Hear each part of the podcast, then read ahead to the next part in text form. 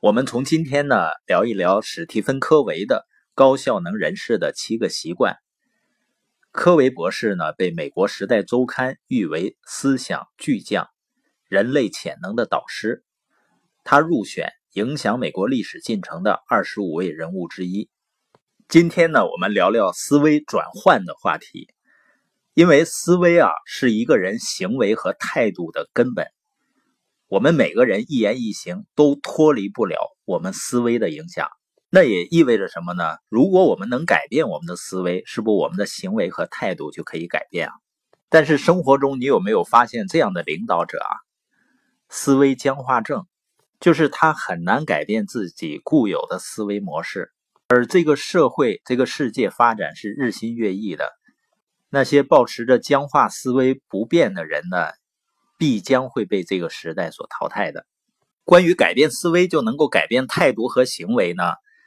科维他有过这样的一次经历，在一个周日的早晨呢，他坐地铁，乘客们呢都很安静，有的看报纸呢，有的在休息，这种环境啊非常平静安详。这时候呢，突然上来一名男子，带着几个小孩儿。这些小孩一上车呢，就打打闹闹、吵闹，破坏了整个的氛围。那名男子呢，就坐在科维的身边，但是任凭他的孩子怎么样去捣乱，整个人都是无动于衷。那这种情形呢，谁看了都觉得会很生气。整个车厢的人呢，都似乎非常不满。最后呢，科维忍无可忍了，对那个男的说：“啊，先生。”你的孩子打扰了不少乘客，能不能请您管管他们？那个男士呢，抬起呆滞的目光，仿佛如梦初醒。他轻声地说：“啊，哦，是我，对不起，我是应该想办法管管他们了。我们刚从医院回来，他们的母亲一小时前才去世的，我已经六神无主，孩子们大概也不知道如何是好吧。”那我们能想象科维包括周围的那些乘客当时的感觉吗？瞬间，大家看这件事情的角度就改变了，那人们的想法、感觉和行为也随之改变。科维呢，顿时怒气全消，情不自禁的为这一家人感到难过，同情和怜悯之情啊，也油然而生。你发现，在没了解真实情况的时候，人们的思维模式是什么样的呢？你看这个熊爹是吧？这帮孩子这么吵闹也不管一管，所以大家都是自然的这样来思考。那这种思维模式肯定带来的就是非常生气，觉得这个大人呢好像一点也不懂事儿。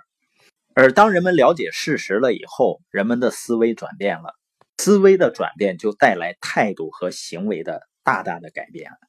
所以改变思维就能够改变我们理解他人或者理解这个世界的方式。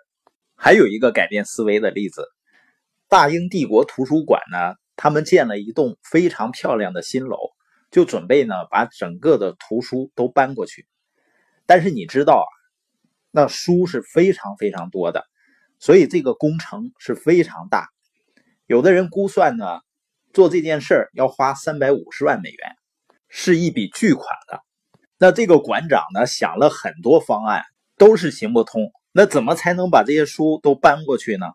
这时呢，有一个年轻人，他跟馆长说：“啊，我来帮你搬，只要一百五十万。”那年轻人呢，在报纸上登一则消息：从今天开始，大英图书馆免费、无限量的向市民借阅图书，条件呢是从老馆借出，还到新馆去。你发现年轻人从搬书的思维模式。转换为还书的思维模式，结果呢，花了不到零头就完成了这个看似不可能完成的任务，他自己呢也成了百万富翁。这个呢就是思维转换，因为我们每个人啊都是以他的理解力和经历来构建自己的思维模式的，然后呢再用这个思维模式去理解这个世界。当思维转换的时候，就改变了我们理解这个世界的方式。所以呢，有的时候我们看一件事情，我们不能理解，甚至很抵触，不一定是这个世世界错了，不一定是这个事情错了，而是我们的思维方式可能跟对方的思维是不一样的。像我们前面说到的，实现财务自由的人的思维方式，他关注点呢，不是说我用时间和技能去赚到钱，他的关注点呢，我怎么通过建立一个系统或者拥有一个系统来赚到资产，或者是呢，让钱来为我工作。这也是为什么我们说，你从今天开始，你看的书、听的播音、你交往的人，将决定你五年以后的生活。因为你看的书、听的播音和交往的人，会从根本上影响到我们的思维。